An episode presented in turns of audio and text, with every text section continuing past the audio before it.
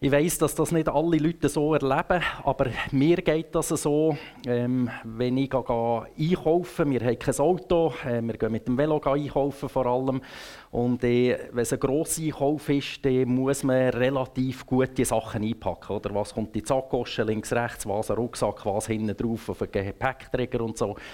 Und ich gehöre zu dieser Sorte Leute, die äh, von meinem Charakter her äh, gewissenhaft ist und mich stresst das richtig, wenn ich zum Beispiel im Coop oder Migros oder sonst an einem Ort bin, an der äh, Kasse bin und ich so viel Material habe und das gut muss einräumen und die nächsten Leute stauen hinten dran. Also wirklich, ähm, ich bekomme Schweißausbrüche dort. Also ich gehöre zu den Leuten, wo, äh, wo das ist mit Zellpreis kennen und so. Das war also richtig eine Erlösung für mich. da kann ich nämlich schon im Laden in, ähm, das in diese Sackkosten tun, das in diese und so. Stressen niemand nachher. Oder? Ähm, ich habe das mal in der Seelsorge angesprochen. Das ist jetzt definitiv nicht mein grösstes Problem, das ich im Leben habe. Aber ähm, so konkrete Beispiele sind immer gut, wenn man die in der Seelsorge anschaut, um zu merken, was geht eigentlich ab bei mir und was mache ich? Und für das ein bisschen abzukürzen, dort, wir sind auch so drauf gekommen, ähm, wenn ich als Christ gehe, gehe einkaufen ähm, jetzt, äh, wie im Geistlichen oder im Übertragenen Sinn, wem gehört eigentlich der Laden da? Wem gehört das alles, was wir hier auf der Welt haben? Es gehört ja unserem Vater im Himmel. Und ich bin ein Kind von ihm. Boah, ich kann mir alle Zeit nehmen, zu mir rum. Stört es jemand hinten dran? Geht mir nichts an. Mein Vater im Himmel, ich hier. Ähm, es geht nicht darum, dass wir überheblich werden oder dass wir extra den Leuten im Weg stehen als Christen, das ist nicht das Thema. Aber ich habe gemerkt, es ist immer wieder eine Frage, was für eine Stellung habe ich eigentlich und nehme ich diese Stellung eigentlich auch ein als Christ oder nicht? Oder eben, wenn ich einkaufe, habe ich eigentlich Schweißausbrüche oder, oder was, was geht eigentlich ab bei mir? Und das, um das Thema geht es heute. Wir haben es schon ein bisschen angetönt bekommen in der Einleitung. Ähm, es ist etwas, wo wir uns auch wieder müssen schenken Es geht auch ins Thema Gnade hinein. Darum ist das ein super Beispiel mit dem äh, Geschenk, das du hier vorne hast, Philipp. Ähm, das sind Sachen, die ich mir nicht muss erarbeiten muss, sondern die ich mir muss bewusst werden muss. Und es soll nachher eben Einfluss auf meinen Alltag haben. Und ähm, auch hier wieder, es geht nicht darum, fühle ich mich gerade als Kind Gottes oder fühle ich mich nicht danach. Ich habe das schon mehrmals gesagt, das ist ganz wichtig. Ähm, Gefühle sind wichtig, auch für uns als Christen, aber nicht bei gewissen Fragen zu beantworten. Also, wenn es um die Frage geht, was habe ich für eine Stellung, dann sollten wir nicht auf unser Gefühl schauen, sondern schauen, was die Bibel sagt. Und darum möchte ich mal eine erste Bibelstelle vorlesen aus dem Kolosserbrief, Kapitel 1. Kolosserbrief, Kapitel 1, ich lese die Verse 12 bis 14. Freut euch und dankt ihm, dem Vater, dass er euch das Recht gegeben hat, an dem Erbe teilzuhaben, das er in seinem Licht für sein heiliges Volk bereithält. Denn er hat uns aus der Gewalt der Finsternis befreit und hat uns in das Reich versetzt, in dem sein geliebter Sohn regiert. Durch ihn, Jesus Christus, sind wir erlöst. Durch ihn sind unsere Sünden vergeben. Soweit mal der Text, wo ich jetzt ein paar Gedanken dazu möchte machen. Hier in diesem Bibeltext versteckt, ähm, ich lese dann noch eine andere Bibelstelle nachher, äh, die Bibel braucht das an verschiedenen Orten, ist das Bild von Sklaverei. Wir hier in der Schweiz kennen das zum Glück nicht mehr. Ähm, Sklaverei ist schon lange abgeschafft worden. Äh, leider gibt es das immer noch auf der Welt, und zwar noch relativ viel. Und das ist, äh, Leute, die das erleben, das ist die absolute Hölle hier, die man auf der Welt kann erleben kann. Ähm, wir kennen vielleicht Sklaverei noch aus Filmen, aus, aus Dokumentarfilmen oder sonst äh, Filmen oder aus Romanen. Ähm, und jetzt braucht hier die Bibel ähm, das als Vergleich und sagt, wenn ein Mensch ohne Jesus durchs Leben geht, und dort braucht jetzt die Bibel wie ein extremes Bild, also es gibt nur schwarz oder weiß, etwas anderes gibt es nicht, für, für das Bild zu erklären, wenn jemand ähm, nicht an Jesus Christus glaubt, sich seine Sünden nicht hat vergeben dann gehört er zum Reich vor Finsternis. Dort ist der Teufel, regiert der Satan und man ist ein Sklave von dieser Sünde. Und ein Sklave äh, gehört ja dazu, der kann sich ja nicht von sich aus selber befreien. Also man kann dort nicht einfach dem Teufel weglaufen oder vor Sünde weglaufen, sondern man muss dort bleiben, man ist eben versklavt und kommt nicht los. Und jetzt braucht die Bibel das Bild und sagt, Jesus Christus ist der, der uns eben frei kauft aus dieser Sklaverei. Er hat er zahlt den Preis für dich. Und dann wirst du eben versetzt aus dem Reich vor Finsternis ins Reich vom Licht und zu Jesus Christus. Also das ist das Bild, das die Bibel braucht. Wenn man das so liest, hat man manchmal den Eindruck, äh, der Teufel und Jesus sind so Geschäftspartner, oder? Und, und äh, Jesus kommt und äh, kauft uns frei vom Teufel. Weit gefehlt. Also sind wir ganz weit daneben, wenn wir den Eindruck haben, dass sie äh, gleichberechtigte Geschäftspartner. Jesus ist der Stärkste äh, der Teufel hat keine Chance, seine Sklaven zurückzuhalten. Wenn Jesus kommt und jemanden freikauft, dann ist er tatsächlich frei. Er ist nicht mehr im Reich der Finsternis, er muss nicht mehr als Sklave an seiner Sünde dienen, sondern Jesus Christus hat ihn befreit. Das ist auch in unserem Text vorgekommen, Vers 14. Jesus hat uns erlöst. Weil Jesus Christus den Preis hat zahlt, für uns aus dieser Sklaverei rauszukaufen. Das geht aber nicht automatisch. Ähm, das ist mir immer wichtig auch zu sagen. Christlich Glauben basiert auf Freiwilligkeit. Da wird niemand gezwungen, zu Jesus zu gehören. Ähm, das ist persönliche Entscheidung von jedem Einzelnen. Also das Lösegeld, das liegt eigentlich parat. Man kann jeden Mensch freikaufen, da ist genug Geld um, da ist genug Erlösung von Jesus Christus. Ähm, das wird für jeden Menschen länger, der je auf dieser Welt gelebt hat und noch wird leben. Das ist keine Frage. Äh, dermaßen reich ist Jesus, dass er jeden könnte freikaufen könnte. Aber wenn jemand sagt, hey, weißt du was, das mit Jesus ist völliger Quatsch, ähm, also, wer glaubt schon daran, ähm, stimmt ja alles hin und vorne nicht, der wird auch nicht erlöst, weil er es ja nicht. Also das ist ganz wichtig, dass wir dort immer wieder sehen, christlicher Glaube basiert auf Freiwilligkeit. Also Jesus Christus kauft uns eben nicht nur frei, das ist ein wichtiger Punkt der Lösung auf der einen Seite, sondern er versetzt uns eben auch ins Reich vom Licht. Und das Wort, das hier gebraucht wird, versetzt, das erklären die Ausleger. Also Ausleger ist jemand, da kann man so ein Buch kaufen und der erklärt nachher zum Beispiel, wir sind gerade hier im Kolosserbrief, Vers für Vers, was das bedeutet. Es ist noch spannend, so Ausleger zu lesen. Äh, die sagen auch nicht das Gleiche oder widersprechen sich manchmal, ähm, aber spannend, das zu lesen. Also das ist ein Ausleger. Ein Ausleger sagt, das Wort, das hier jetzt für versetzt gebraucht wird, könnte man eigentlich auch übersetzen mit verpflanzt. Also da ist ein Pflänzchen, das hier ist und Jesus tut das auspflanzen und tut das nachher in seine Erde hinein, dort wo eben Licht ist, ins Reich vom Licht, vom Finsternis ins Licht. Wir haben endlich Sonne, wir können endlich wachsen. Wir können unsere Wurzeln tief in Jesus verwurzeln, dass wir äh, standhaft sind, dass wir können, äh, widerstehen wenn es mal stürmt, äh, dass wir unsere Nährstoffe aus dem Boden rausholen, dass wir Wasser rausholen ähm, von Jesus, dass wir wirklich dort äh, in Jesus innen leben und sein und dort unsere ähm, unseren Standpunkt haben oder unser Fundament dort drin haben. Also ich finde das eigentlich noch so ein schönes Bild, äh, wenn man eine Pflanze schaut, die wirklich verwurzelt ist. Wir sollen in Jesus Christus verwurzelt sein, weil er uns verpflanzt hat. Wir sind in dem Sinne keine Sünder mehr, sondern wir sind eben im Reich vom Licht. Ich werde nachher noch ein bisschen darauf eingehen. Und wir sind Söhne und Töchter. Wir werden zu Söhnen und Töchter von Gott. Und das ist unsere neue Stellung, die wir haben. Ich möchte jetzt noch einen Vers lesen oder ein paar Versen aus dem Galaterbrief. Galaterbrief ist ein Brief, den Paulus geschrieben hat, wo er vor allem Christen schreibt, die äh, sehr gesetzlich sind und äh, anhand des Gesetzes eigentlich die Erlösung erarbeiten wollen.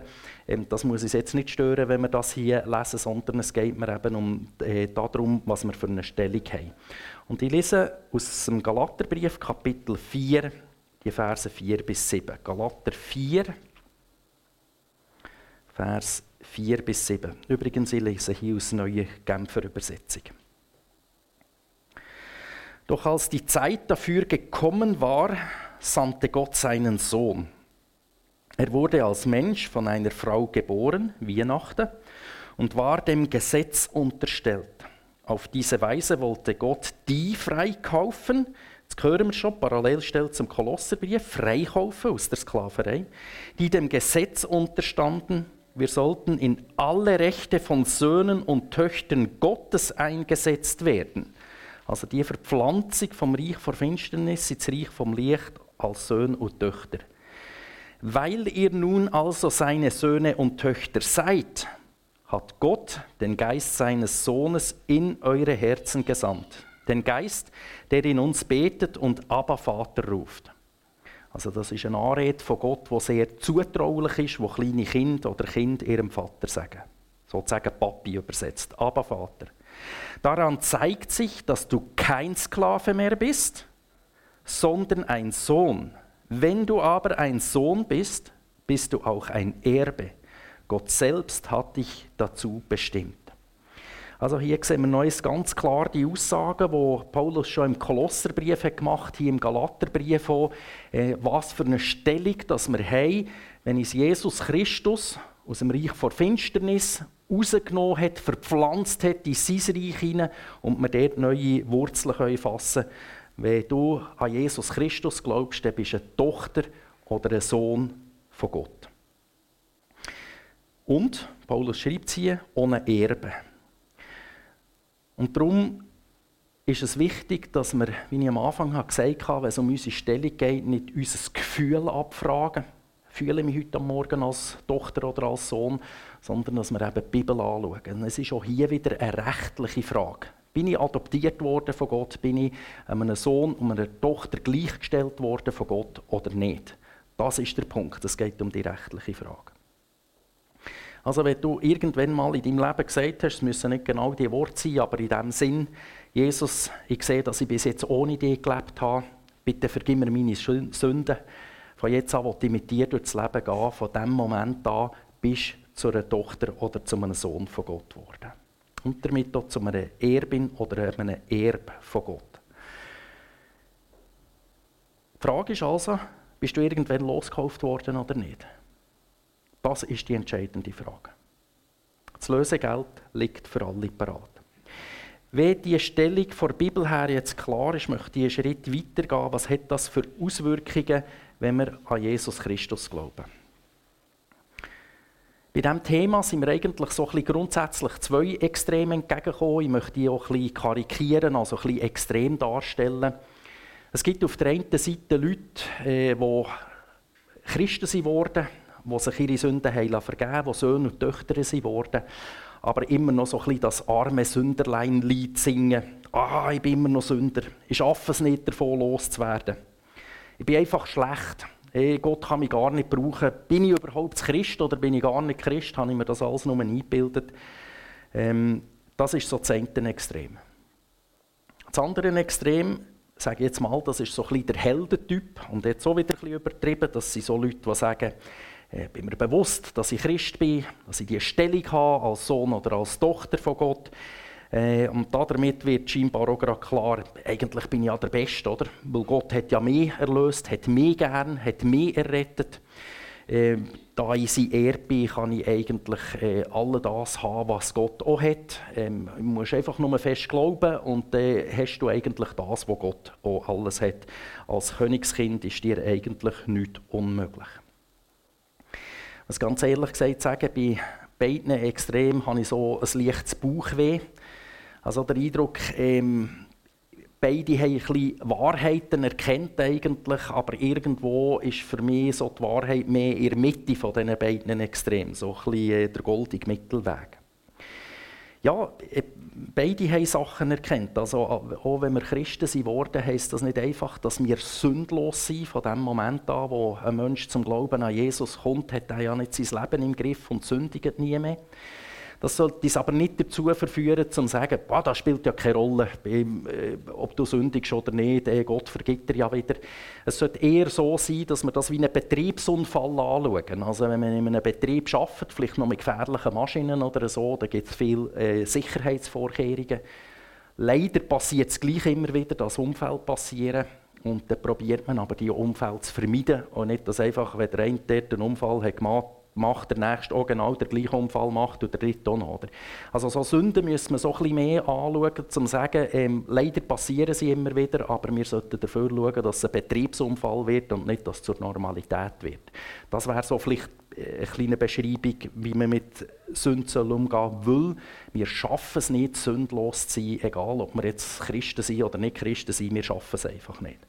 Und das andere ist natürlich auch, hat seine Berechtigung. Ja, wir haben eine Stellung als Kind von Gott. Äh, haben wir ganz klar gesehen, es steht schwarz auf weiß im Galaterbrief und an Haufen anderen Stellen.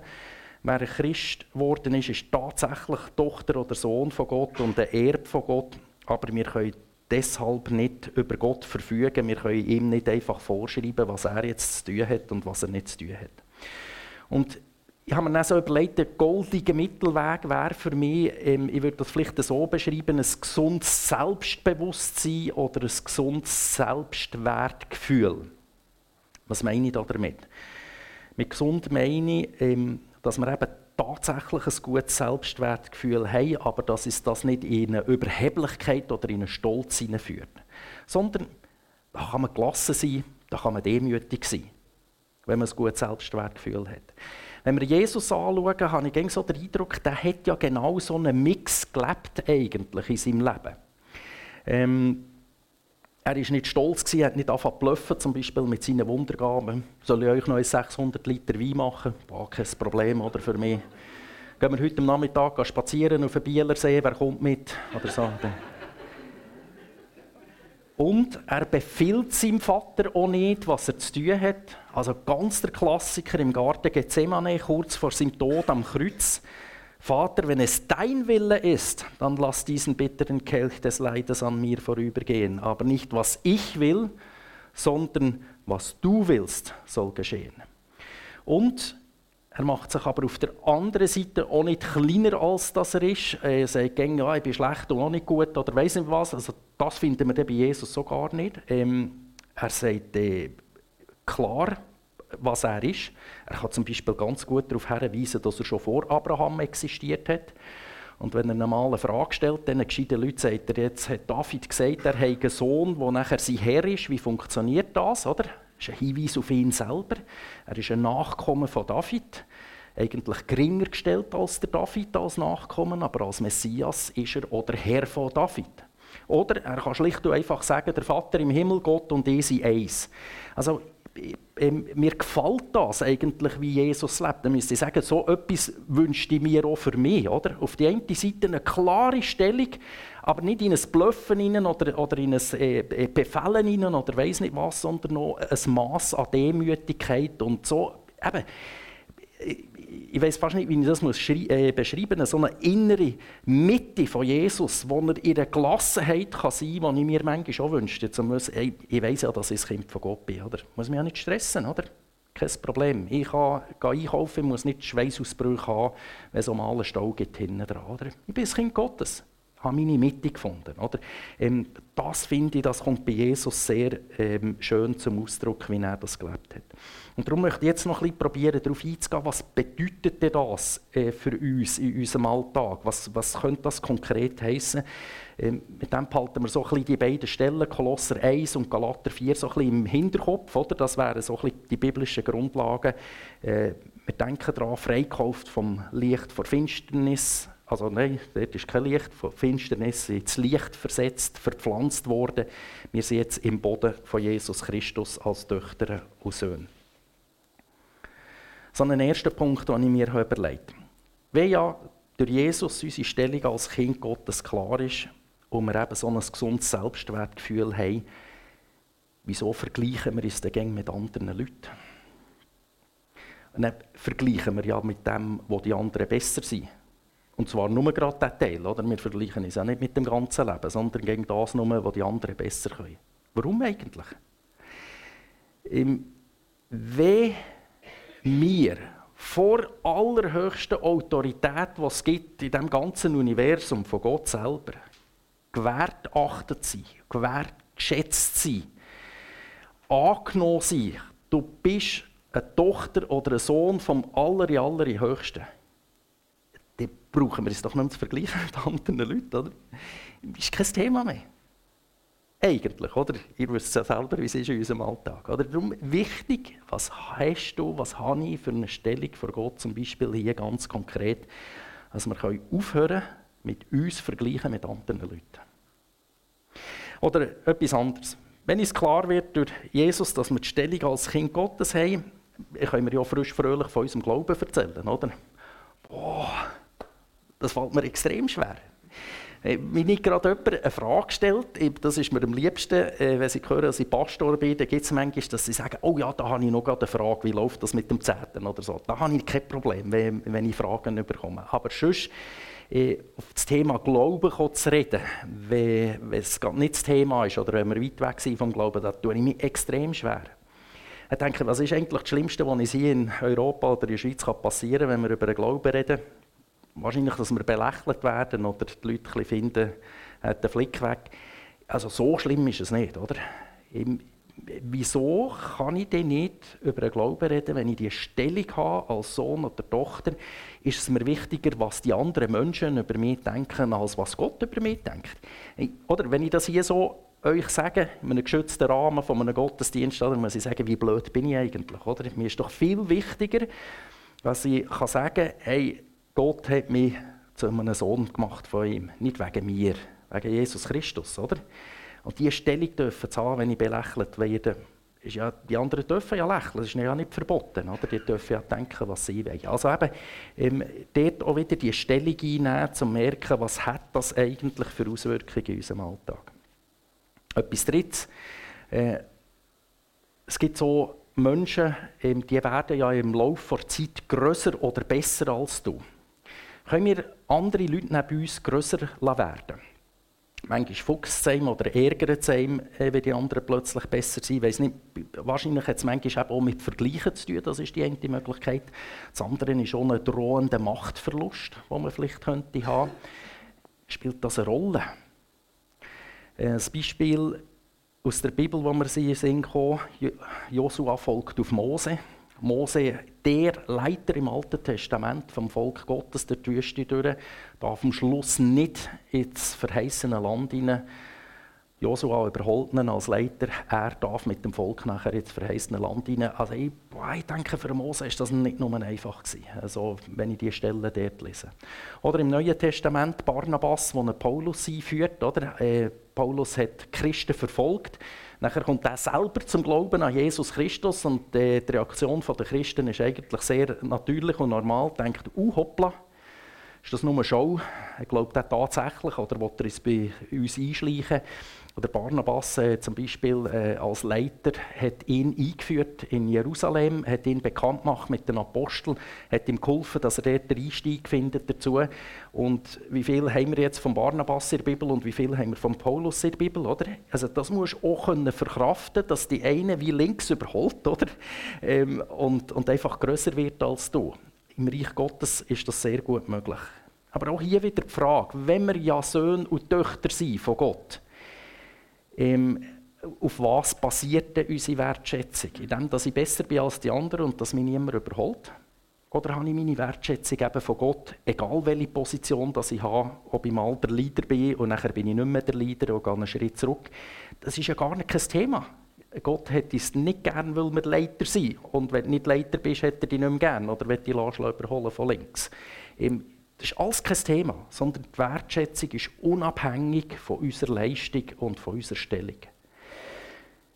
Und jetzt könnte man so viele noch so weitere Alltagssituationen anführen. Was passiert, wenn ich mich, äh, den Eindruck habe, ich werde zu Unrecht behandelt? Oder wenn ich übergangen werde? Oder wenn es nicht so läuft, äh, wie ich das gerne hätte? Wie reagiere ich? Menschlich? Ah, das liegt uns relativ nach, oder? Das ist das, was wir eingeübt haben die ganze Zeit äh, im, im, Reich der Finsternis. Da, da, bin ich vor allem im Mittelpunkt.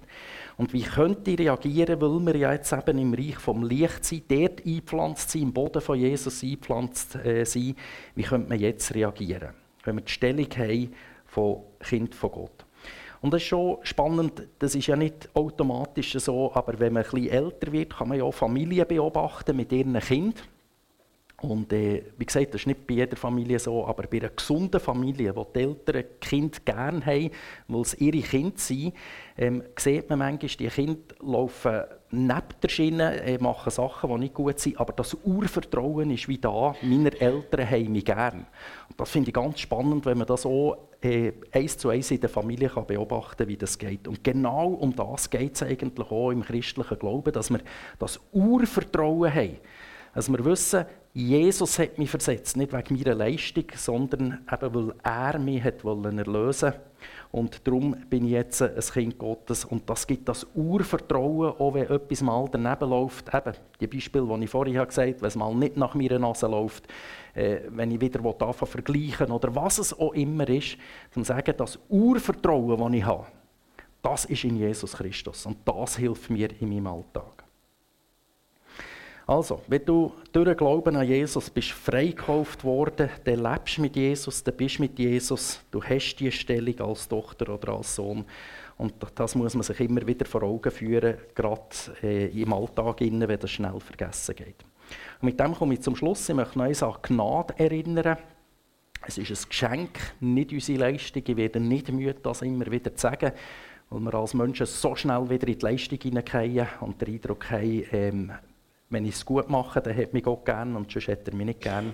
Voraussetzung ist, dass wir sie Christen wurden, dass wir die Entscheidung für Jesus haben getroffen uns unsere Sünden haben vergeben Und äh, das Geschenk ist eben keine Leistung von uns, sondern es ist eine Stellung, die wir einnehmen im Reich vom Licht, im Reich von Jesus Christus, tief verwurzelt sein in Jesus. Und jetzt haben wir einen Übergang, wir sehen ein Lied vorne und nachher kommen wir dann zum Abendmahl.